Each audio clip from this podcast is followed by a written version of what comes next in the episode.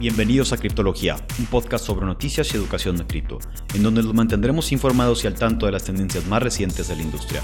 Este podcast es patrocinado por Exponential Crypto, la aplicación que automatiza tus inversiones en cripto. Comienza a invertir en cripto de manera inteligente en excryptofund.io.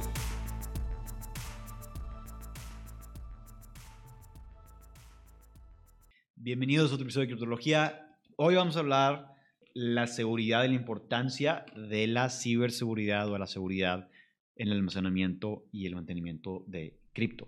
Eh, esto es algo muy importante porque no es una industria que está establecida como la industria bancaria o como la industria em, eh, financiera en general. No, es algo que tenga eh, tanta seguridad como los bancos o las casas de bolsa, etcétera. Entonces, eh, pues FTX, por ejemplo, es evidentemente un, caso reciente de, de, sus faltas de seguridad.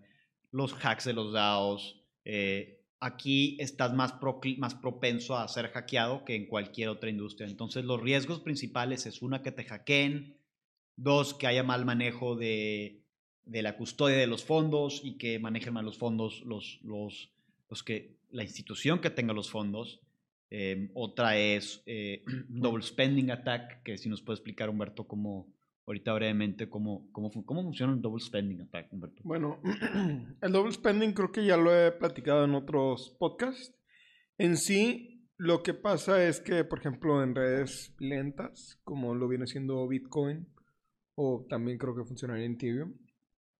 Eh, bueno, creo que con el proof, of, el proof of Stake nuevo ya no, ¿verdad? Pero cuando es principalmente de proof of work o, que hay algún algoritmo de consenso de por medio que se tarda en, resolver que se haya efectuado en efecto una transacción. Lo que pasa es que eh, ese cobro como tal no se ha efectuado en todos los nodos de la blockchain. Entonces, tú inicias una transacción, yo te mando a ti, yo tengo nueve bitcoins y yo te mando 5 a ti. Y luego voy a ese otro nodo y con ese otro nodo inicio una transacción y le mando 5 a este a, otra, a, ti, a otra persona, ¿no? Con mi amo. Little Crypto. Exacto. Le mando 5 a BufoFlex y 5 a Little Crypto, que da un total de 10 bitcoins. Que no tengo 10 bitcoins, tengo 9. Entonces, va a empezar un proceso de, ah, ok, mira, a, los dos les va a parecer que la transacción está en proceso. ¿Sí? Entonces ambos van a poder ver, ah, mira, mi operación está en proceso, este, a lo mejor me van a llegar los fondos, eh, muy probablemente me llegan, lo que malamente piensan las personas, pero esos fondos, este, nada más le van a llegar a uno y el otro va a, va a marcar un error y no se va a efectuar.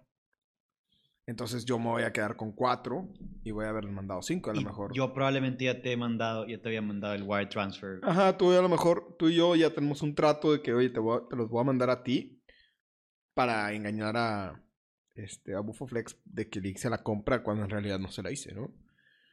Eso es eh, algo, es algo que ya no es tan, tan común. Es, era más común cuando la era de, del OTC trading, que era muy común entre el 2016 al 2018 eso ya, digo, todavía pasa, hay oportunidad, pero ya es más, este... puede pasar, pero normalmente son más organizados y buscan, no sé... Más grande, sí, o sea, no vale la pena con 10 mil dólares. Entonces, te pueden hackear, te, pueden, robar tus llaves. Te, pueden, o sea, te pueden hackear, te pueden hacer mal manejo de los fondos, te pueden hacer un double spending attack, decirte que, que o sea, siempre tienes que tener cuidado cuando es una transacción que no sea en un exchange, que sea peer-to-peer o con otra persona, que sea persona reputable, etcétera. O esperar que, la transacción... conocido.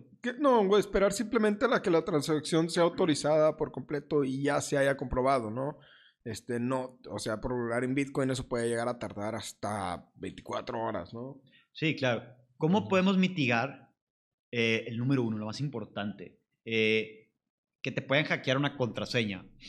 ¿Que número, se roben pues, tus llaves? Sí, sí, o sea, no, no, no, no, no que se roben las llaves, o sea, bueno, una es que te, que te hackeen porque se roban tu contraseña y otras que te hackeen porque te llevan, te roban tus llaves privadas. Que las llaves privadas pues Solo pasa con, tu, con tus wallets. Es, es, tu, es tu llave de acceso a, a, una wallet cold storage, que es decir que tú tienes 100% custodia de, esos, de esas monedas y no lo puede acceder nadie más a menos que tenga tus llaves. Ajá. Entonces es, es- es literal como una llave de, como una llave tal cual para, abrir tu, caja fuerte. Si pierdes la llave, ya chingaste. No es una caja fuerte que puedes romper. O sea, esta es una caja fuerte digital y hay mucha gente que ha perdido sus llaves con millones de dólares que al principio eran- decían, cuando empezó Bitcoin 2014, 2013, no, pues esto nunca va a valer nada. Tenían mil Bitcoins, 100 Bitcoins, perdieron las llaves y pues ahora están como locos buscando, todavía algunos buscando en landfills el hard drive con las llaves de,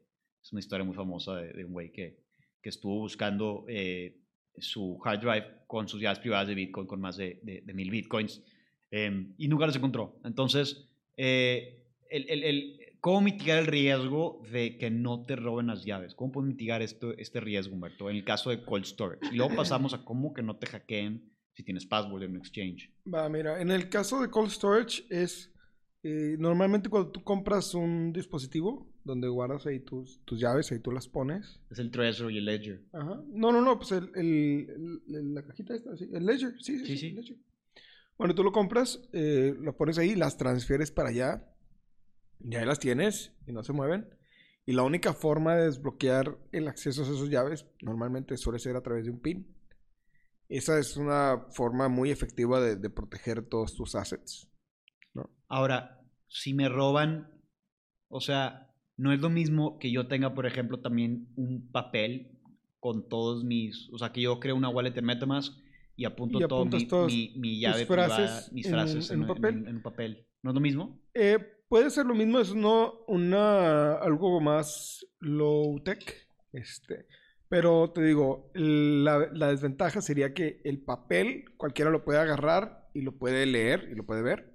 O sea, tienes que igual el papel se puede quemar, se puede perder. Digo, digo, lo mismo pasa con el ledger, pero siento que es más resistente, ¿no? Este, Bueno, no, eh, o sea, si alguien más lo agarra, si alguien más obtiene ese papel, lo va a poder usar, va a poder tener acceso. Pero si alguien obtiene el ledger, va a tener que poner un PIN o una contraseña para poder acceder a él. ¿no? Eso es lo que le da un ledger más de seguridad. Claro que en algunos ledgers más viejitos existe la posibilidad de explotar alguna vulnerabilidad para hacer bypass a ese PIN o poder hacer un, un ataque que te permita revelar ese PIN de alguna manera, ¿no? Eh, eso Pero en existe y teoría, ha pasado. sí. Lo más, o sea, lo más Lo más seguro es usar eso, que es, es la tecnología más segura a la que tenemos acceso en la actualidad. Ok, y ahora, ahora, yo tengo una pregunta. Eh, siempre se habla de Layer, se habla de Trezos, se habla... ¿Trezos? Tre- tre- Trezor, Trezor, Trezor. Trezor. Este, Mi tesoro. mi pregunta es, ¿podría yo estar guardando mis bitcoins y todo dentro de un USB normal? O sea, para usarlo como, como cold wallet. Eh, Es que no se guardan los no, bitcoins no, como no, tal. no. Un USB normal. Digo, puedes tener ahí tus, tus llaves y lo que tú quieras. Y lo que puedes hacer si no tienes tanto, digamos que no tienes tanto dinero, que no tienes tanto dinero para comprarte un, un ledger, ¿no? Yo lo que recomendaría en ese caso es, puedes guardar tus llaves en texto plano, en un USB normal, y este lo pones en modo solo lectura y lo, y, y lo cifras en un zip. Lo- le pones un zip, lo comprimes y lo comprimes con contraseña. Eso, eso lo puedes hacer tranquilamente. También es igual de seguro. Este, es- O sea, yo, yo puedo hacer un negocio de eh, literal vender USBs y te digo que es un wallet, nada más que te, te- te- o sea, No, porque, bueno, sí, pero no funcionaría. O sea, eh, el proceso tiene que ser muy manual. sí, no, claro, es más, es- es-. O sea, o, o sea, es una USB normal. a, a final de cuentas, lo que estás guardando en, hay una misconception de que en el Trezor o en el Ledger estás guardando tus bitcoins. no, eso. De que ahí, ahí están las moneditas y ahí, y ahí- ahí tienes una, do- ti- diez monedas y las monedas ahí están. No, están mal.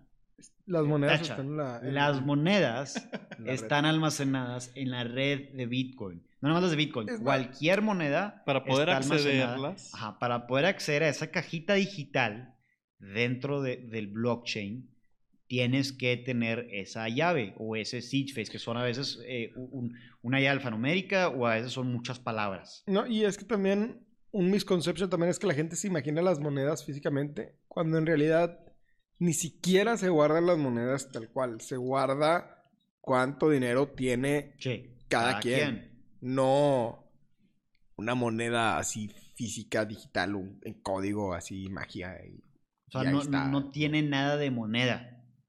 O sea, tiene moneda porque nosotros le decimos moneda, pero es realmente eh, un número en una en un ledger. En un es ledger, un número en literal. un ledger descentralizado. Es como Sí. en- un número en una tabla de Excel. Tú te lo puedes imaginar así, ¿no?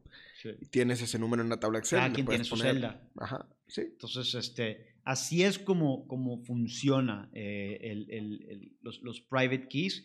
Y es la manera más segura realmente de almacenar las cosas. Está Ledger, está Trezor como hardware wallet, como Cold Storage Wallet también está, eh, tenemos Metamask. Si, si almacenas tus llaves, en, agarras el... Bueno, el- bueno. El Acabas de phrase. mencionar algo que, que mucha gente piensa que es seguro cuando no es tan seguro. No, no estoy seguro. Porque MetaMask, Bueno, por más, o sea, por más seeds que tú tengas, así, hay una vulnerabilidad que mucha gente no ve a la hora de, de estarlo manejando. MetaMask sí es un buen sí, producto. sí, sí, sí, sí. MetaMask sí te facilita la vida, pero MetaMask no es tan seguro como un Ledger o un Cold Storage Wallet. No, y la inseguridad del met- de MetaMask está en simplemente el humano. Tu MetaMask Sí, lo tienes instalado en tu navegador web sí. y tú eres humano. Tú te puedes equivocar. Tú le haces clic, sí, aceptar, aceptar, aceptar, aceptar. Bueno, y ahí al usar, aceptar, para usar muchas páginas necesitas estar loguearte. dejando, dejando que manejen tu, que, o sea, Que accedan tus, que tus, les das tus llaves, güey. Que Ah. no, no que les des tus llaves, sino que les des permiso de manejar fondos tuyos. Sí, Sí, o sea, a la hora de, tu, de meterte a un DEX, de meterte a un, DAO. este, a un DAO o cualquier cosa, lo que va a pasar es de que la página te va a pedir permiso para, Que firmes. hacer, para, para firmar por ti Sí. el movimiento de las monedas Hay que unas tienes. páginas que sí, hay otras que te piden firmar por movimiento, este, pero eso es muy peligroso. Bueno, la cosa es, es de que cuando tú estás eh, tratando de robarle dinero a alguien, lo que tú vas a tratar de hacer es de que la persona le, Firme. le pique ok al- a, a alguna transacción y pueden funcionar siete sí y a la octava ya estás dando permiso para que ellos, mientras tú estás dormido, Sí. saquen todos los fondos de tu MetaMask. O sea, MetaMask en sí, sí sería segura si no estaría conectada con internet, pero es que es otra clasificación de wallet. Está, o sea, sí, en, en teoría es, es, es, es cold storage, ¿no, Humberto? O sea, es, es Eh, yo Ah. no diría que es cold storage. o sea, porque... Aunque, aunque tu computadora esté pagada, ellos pueden manejar tu MetaMask. Ajá. sí, si les das el permiso. No, no, no, pero si yo no les doy permiso y yo nada más obtengo mis, mis llaves y las apunto en un papel y no uso mi MetaMask. ¿Para qué lo quieres? Entonces, sí, pero, O, sea, no, si no te puedes estar no metiendo me a ninguna página. Es que volvemos a lo mismo. No estás usando MetaMask. Estás usando, puedes usar un- una wallet que simplemente sea una aplicación ejecutable en, en tu computadora y ya la tienes. Ahí. Ahora, ahí ha- hay otro tipo de riesgos. Que la computadora es algo que tú usas día a día. Sí, Este, a tu computadora le, pu- le- le puede caer un virus, le puede caer un sí, sí, malware. pueden, pueden hackear tu computadora. Pueden hackear tu computadora, pueden acceder. Puede tener, eh, inclusive si es una, alguna computadora vieja, eh, alguna vulnerabilidad ya conocida que sea fácil de explotar. Entonces, va- eh, este, por ejemplo, algo que a mí me gusta, con lo que me gusta dar mucho el ejemplo, puede ser Eternal Blue o puede ser este eh, Samba. antes Windows habilitaba en automático algo que se llama Samba 1, versión 1, que es las carpetas compartidas.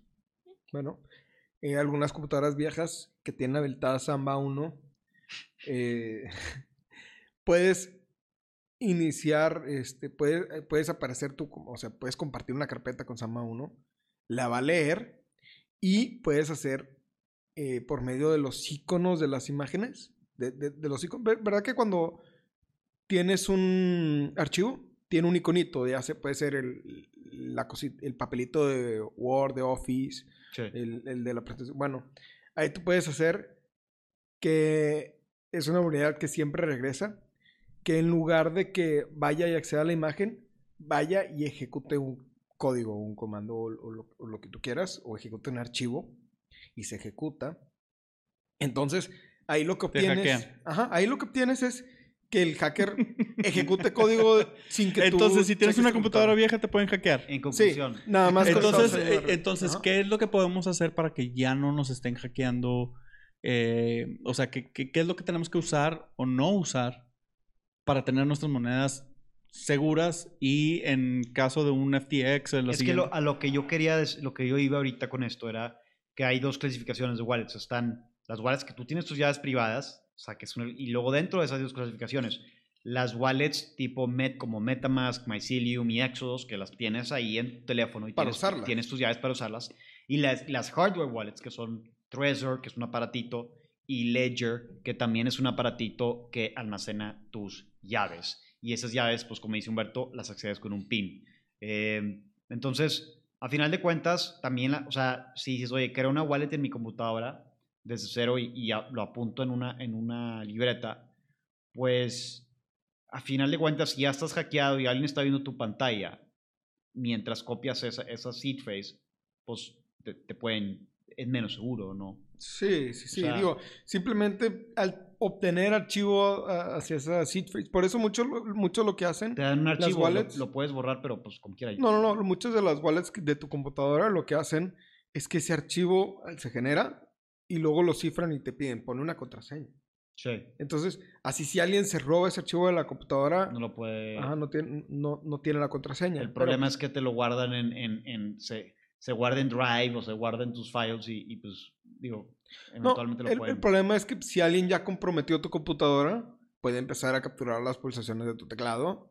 Entonces, con, con algo que se llama Keylogger. Entonces, este, se espera simplemente a que tú accedas a tu, a, a tu wallet y, pon- y, y puede ver qué contraseña pusiste y pues ya tiene la contraseña también, ¿no? Claro. Entonces, este, ¿qué podemos hacer para, eh, uno, o sea, cómo podemos prevenir que nos hackeen con las wallets de este tipo? Bueno, yo, voy- yo, yo voy a decir la primera, la primera que se me viene a la cabeza es cuando compres los, por lo menos Ledger o, o los hardware wallets, Sí, sí.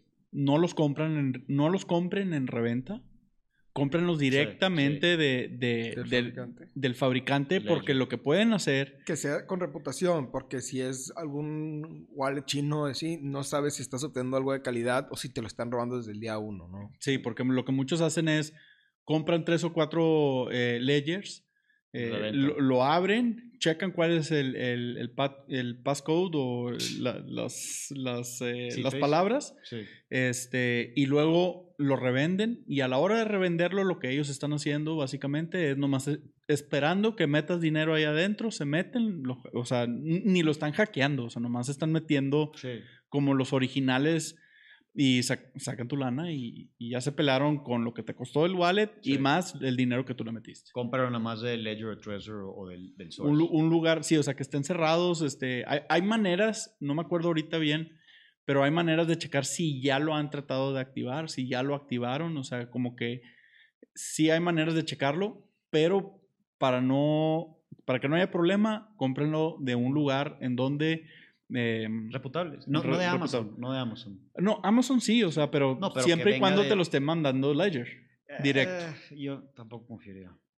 Bueno, entonces Bueno. cómprenlo directamente de Ledger. Sí. De Ledger directamente. Ledger. Y, y, pues que no sean marcas chinas, que sean marcas conocidas. con Obviamente no vas reputación. a... Sí, sí. sí. Sí, sí, sí. Sí, porque si nada más dices compra directo al fabricante, se meten a una página china y lo compran de ahí y, ah, eso Checa, checa que la página a la que estás sí sea el link que... Correcto, sí. O sea, original. que no diga treasure.edu o treasure.org y no es. Entonces, esa es una, esa es una de las, eh, yo creo que es la recomendación más, más importante dentro de los hardware wallets porque fuera de eso ya el resto de los pasos son eh, relativamente seguros. Sí, Eh, este, eh, si- si- tu dinero, el dinero que tengas que no vayas a mover, ponlo ahí.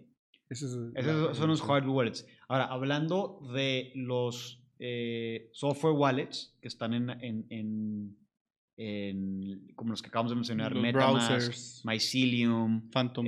Phantom Wallet eh, de, de Solana. Todos estos, yo creo que la primera cosa que debes hacer es no tomarle un screenshot, porque es lo que hace la gente. Ah, sí, le tomo Y un, lo sube a iCloud. lo tomo- le tomo un screenshot a mi Seedface y lo subo a iCloud. Entonces ahí lo voy a tener y, y- y ya cuando me quiera volver a meter, vuelvo a poner mi Seedface, que es mi llave, mi llave para entrar a mi wallet, Y obviamente si me hackean mi iCloud, pues cualquiera lo puede hacer. Entonces, uno, guárdalo en un papel. O guárdalo. Escríbelo con la mano. Escríbelo con la mano. Y O- guárdalo en, un- en una caja fuerte y no tengas solo una copia. Ten la caja fuerte en casa de tus papás y otra en tu casa, ¿no? Por ejemplo. Esa es, esa es una, yo creo que la más segura. La segunda, por, por la que yo opto y, y- y que creo que es muy segura también, es usar un password, em, un password manager. Está OnePassword, está Bitwarden, yo uso Bitwarden, y son pues como wallets donde guardan todas tus passwords encriptadas y, y, pues son, son realmente muy seguras. Este, yo, yo, digo, yo investigué bien y, yo uso en lo personal eh, OnePassword. Y pues ya nada más llegas a tu lugar de, tu wallet, ni siquiera tienes que typear nada y automáticamente tiene el, programa, el autofill, eh, OnePassword, y automáticamente pobla eh, eh, el, el campo de, del seed phrase con... eh, o sea, ni siquiera se ve en la pantalla, nada más lo automáticamente ves puros dots y OnePassword te da acceso. Y ya guarda todas tus passwords OnePassword. Algo, algo que aquí Dripto me va, me va a hacer segunda es, por favor, hagan lo que hagan, por lo que más quieran en esta tierra, no usen la misma password para todas las. Ajá. Sí, eso para sí, tu eso Gmail, sí. para tu Facebook, No para, o sea, eso es lo más, e- e- eso es one on one, pero siento que mucha gente no entiende Sí. el concepto de, ah, pues para que no se me olvide, de que tienes que estar usando diferentes passwords Sí. para diferentes cosas, porque si te, todo. con, que, más. con que te hackeen uno Sí. y ya se sepan esa password, haya un leak, haya un hack, haya lo que sea, ya valió. Si pueden encontrar este tu correo, nomás con que encuentren tu correo, se meten a tu correo, Todo, ven todo, todas todo, las todo, to- todo, do- Todo el historial de passwords que has tenido todo y a el lo mejor solo código tienes de referencia de Banregio, de todo el de Bancomer, de Binance, de todos los códigos que te envían, de, de, o sea, de y vas, UFAs. y vas a mamar. O sea, Sí. usa códigos diferentes para cada cosa. Contraseñas, Darle eh, la- sí, las contraseñas diferentes para cada, para cada diferente eh, cuenta que tienes en, a través del multiverso. No, y yo lo digo desde, desde la experiencia. Yo me he metido a la Deep Web, he conseguido acceso a bases de datos descifradas o inclusive cifradas, pero hay proyectos que se dedican a estar descifrando todas las contraseñas que están este, cifradas de, de leaks. Entonces tú vas, no necesitas ser un super genio o tener una supercomputadora porque mucha gente ya está donando su poder computacional para romper esas contraseñas. Entonces, tú puedes encontrar un correo y dices, ah, mira, tu contraseña fue liqueada, pero a lo mejor no la han roto. Ah, bueno, pues no la han roto, ¿no? Pero pues eso no sabes, si ya la Sí. rompieron o no. Sí, sí, sí. Y de hecho, los password managers, Te avisan. te avi- los- o sea, mi, en mi, el One Password que yo tengo dice, eh, tu password, eh, o sea, tiene, tiene, siempre tiene un checkmark. eh, eh, De seguridad. chi- o sea, tiene un checkmark verde y, y eso dice que, están, que, que mi password no está liqueado todavía. Entonces, a ellos no sé cómo le hacen, pero checan a Deep Web, checan muchos sources y checan si hay un leak de passwords o un password breach en alguna institución donde, esté, donde salió tu password o se lo robaron y te van a avisar ellos de que, oye, tu password está comprometida, te mandan una notificación y la cambias. Por eso creo que es inclusive más seguro usar un password manager porque el password manager lo que hace es Te lo double Te- check. Estoy no- de acuerdo. uno y dos, aparte te dice, cuando pones una password nueva para un correo nuevo o una cuenta de banco nueva, una institución financiera nueva, te dice, te eh, tiene una sección que dice Password Generator y le picas Generate y te genera un, un string de 16, 20 caracteres eh, de letras, números y, caracteres especiales que copias y pegas ahí y ya te dice, ok, este es, ligas la password, esa password a, a esa cuenta de banco o lo que sea. Entonces es, es lo más seguro. Está OnePassword, está Bitwarden, Bitwarden con W, eh, que es, que es lo- los que yo he usado. Y, y pues hay unos otros ahí que, que deberían No. investigar. Y ojo, no necesariamente tienen que saber cuál es tu password. Lo voy a explicar de manera simple, ¿no? En una base de datos, o bueno, en una aplicación, tu contraseña no se guarda tal cual, se guarda cifrada, ¿no? Esto se le conoce como hashing, ¿no? Es una operación matemática que se le hace a un string de texto, un archivo, lo que tú quieras, que lo convierte todo hacia un número fijo de caracteres. Entonces, por ejemplo, ponle tú que tú pusiste, hola a todos, ¿cómo están? Le hacemos la operación de hash y vamos a hacer por cuestiones explicativas, va a ser un hash de, de 2 bits. Sí. este, que, son cuat- eh, que son un 1 y un 0, ¿no? Entonces, ¿cuántas combinaciones hay de unos y ceros que puede haber en este hash, en este caso? Son un solo cuatro. Hay cuatro posibles combinaciones. Entonces, si yo pongo 20 frases diferentes, va a haber a fuerzas algunas que coincidan a pesar de que no sean la frase original. Pero en ese hash sí va a dar el mismo resultado. Entonces, si yo tengo un, un- un- un- una contraseña que a lo mejor es, a lo mejor tu contraseña es Pepe y yo pongo Pepito, coinciden, ha- hacen el, ma- el mash en el hash y me va a dejar entrar a, a- a tu, O sea, a tu es un cuenta, ataque- aunque no sea. Eh, especie de ataque brute force. Sí, o sea, es que lo que tú buscas en sí cuando haces brute force no es la contraseña, es algo que al aplicarle la operación matemática haya, o sea, hay una colisión o, y eso solo puede pasar ya siendo o una frase que al aplicarle la, la misma, el mismo algoritmo matemático dé como resultado lo mismo, porque te digo, es un número fijo de Sí. bits siempre. Sí, es básicamente, o sea, para los que no saben qué es brute force, brute force es, es Empiezo a intentar sí, varias veces múltiples, múltiples posibilidades.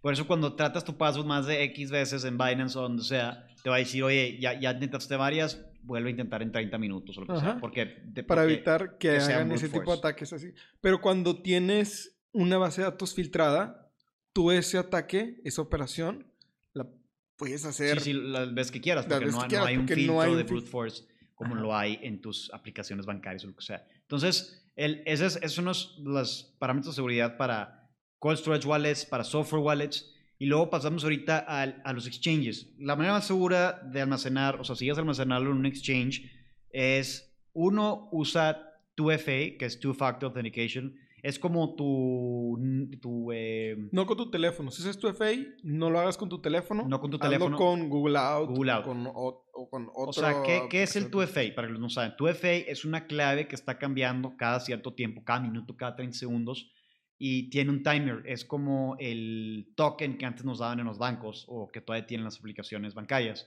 Entonces, eh, Google Authenticator es el más popular para um, cualquier tipo de aplicación eh, que no sea bancaria necesariamente. Entonces, lo que tú haces es, eh, bajas Google Authenticator, te dan un código, ese código QR lo escaneas, o sea, tú escaneas un código QR dentro de la aplicación, o sea, a- abriste con Binance, y ese se sincroniza con un sistema que Binance tiene de Google Authenticator y está cambiando claves a cada rato. Entonces, cuando tú entres a Binance, vas a tener que poner tu contraseña, que ya les mencionamos, que de preferencia sea eh, no la misma que todas, y sea entre 12 y 16 caracteres, eh, eh, letras, números y caracteres especiales, que, incluye preferencia. Y aparte, te va a pedir un, el 2FA, que es el código que cambia cada 15 minutos. Entonces, ya tienes dos barreras ahí de entrada para poder acceder a tu cuenta. Claro, pueden hackear a Binance o pueden tumbar a Binance como pasó con FTX,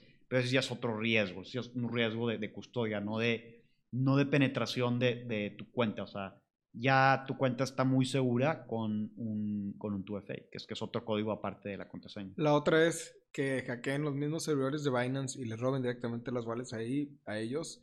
Pero eso. Está ya fuera de tus tema. manos. Ah, otra Sí, vez sí, ya está fuera de tus manos. Pero, ¿cómo, cómo nos podemos, entonces, en conclusión, cómo nos podemos asegurar de que nos hackeen, usar un password manager de preferencia, no usar la misma password para todo, usar una password larga, que no sea mi nombre ni mi fecha de nacimiento y tenga de 12 a mínimo de 10 a 12 caracteres, que sea letras, números y... Con un password manager. Yo lo que recomiendo mucho es, si no quieren batallar con un password manager, agárrense oraciones, frases. Este, pueden ser frases de seis palabras, ocho palabras, este, cortas.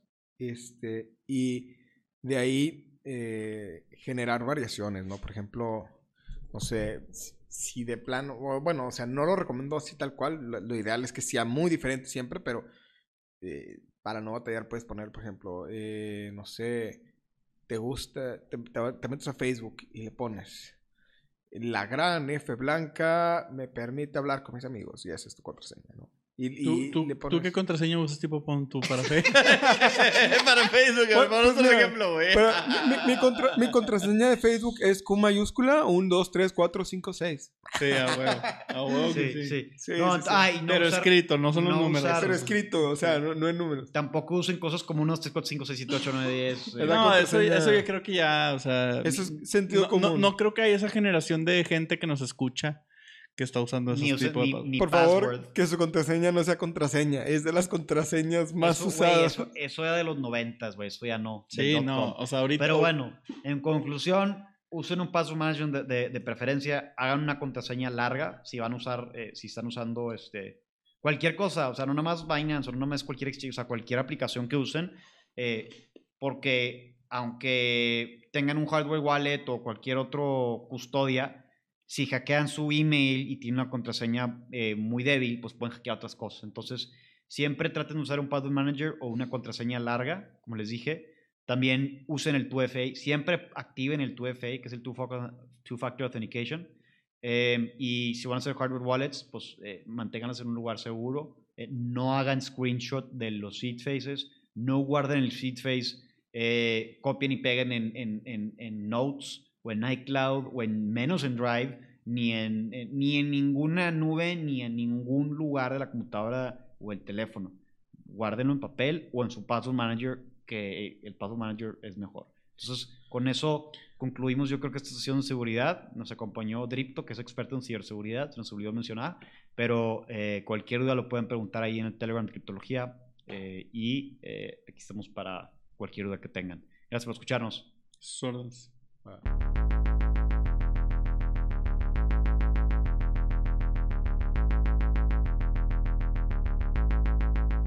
Gracias por escucharnos. Estás a un paso más de convertirte en un criptólogo.